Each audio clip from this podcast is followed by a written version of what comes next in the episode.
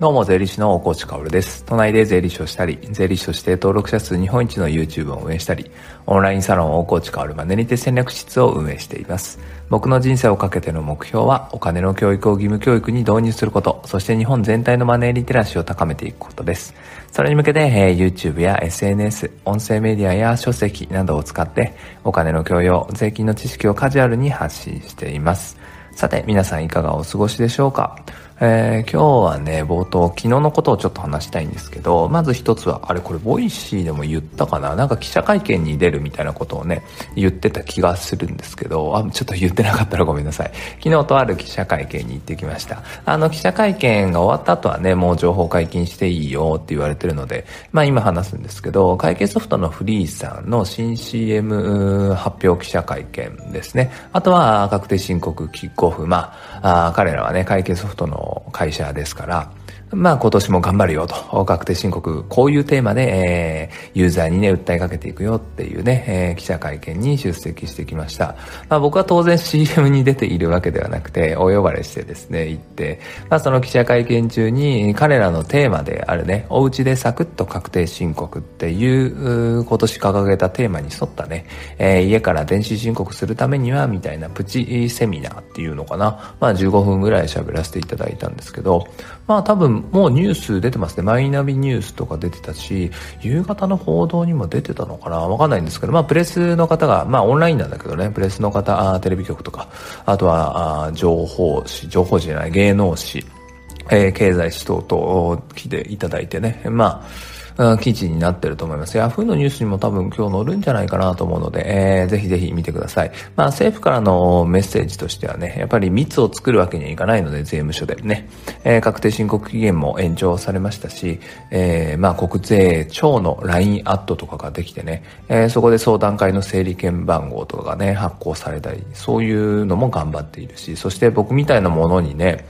えー、スマホで確定申告するっていうね、その動画を作ってくださいって国税局自ら頼んでくるわけですから、やっぱり政府も本気というかね、うん、もうなんか、あいろいろなものを捨てて変化して、えー、頑張っていきたいっていう思いはすごい伝わってきますよね。なので皆さんもね、確定申告する方、しない方いろいろいると思いますけど、あする方っていうのはね、なるべく税務署に行かないように申告できないかなっていうのをね、えー、情報を取って、まあわからなければ僕の YouTube とかで見ていただいて、えー、確定申告してくれたらなと思います。あ、冒頭長くなっちゃったな。でももう一つ、えー、今日はこの後ですね、大阪に飛びまして、えー、とある小学校でお金のね、えー、授業というのをしてきます。これは本当に楽しみで、えー、今月からは、あそのオフラインでのお金の授業っていうのをね、多くやっていきたいなと思います。まあでも依頼がないとできないのでね、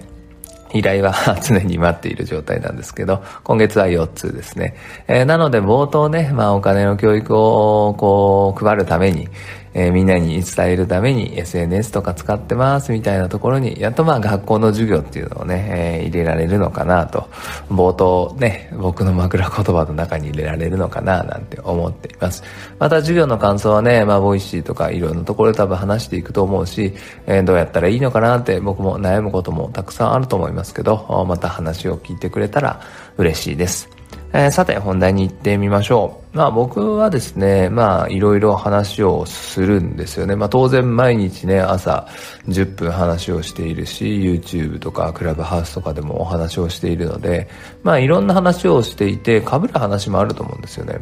でも、そういう話っていうのはもうね、大河内の落語だと思って聞いてください。落語の中の演目の一つと、そういう感じで聞いてください。やっぱり何度聞いても、なんだろうな、身が引き締まる思いになる話っていうのはあると思うし、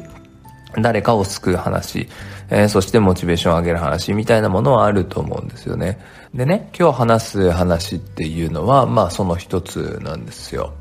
まあ自分は中途半端だよなって思い悩む人って結構多くて、でも、そんなことないよっていう。まあ、そんなことないは違うな。中途半端でいいんだよっていうね、えー、そういうメッセージを発していきたいなって思います。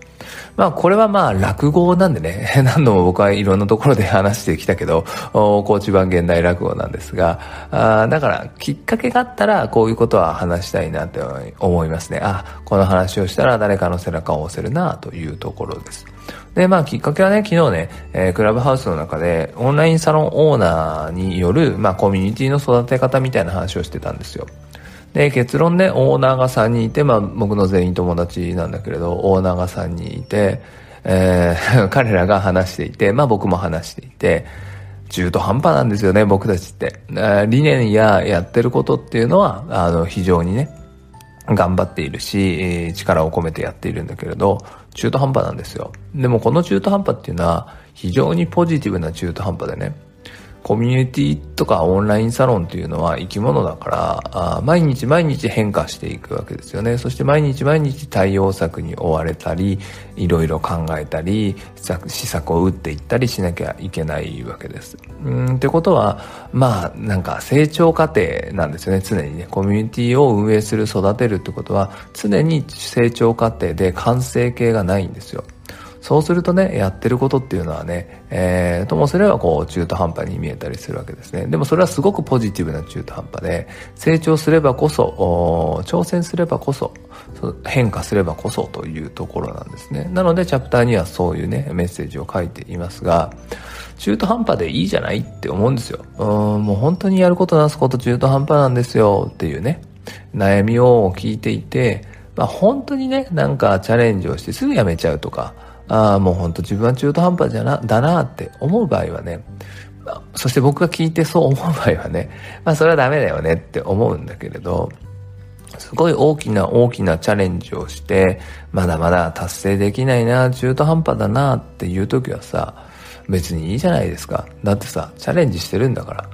まあ、中途半端の種類はやっぱり2つあって、まあね、こう飽きて、飽きてしまってすぐポイポイポイポイ放り出してしまって中途半端っていうのと、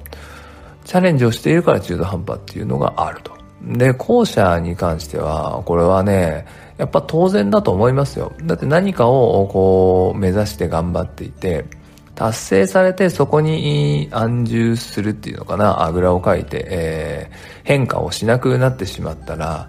まあ中途半端ではないですよね。でも変化もないし、まあそれを現状維持していくだけになるわけですよ。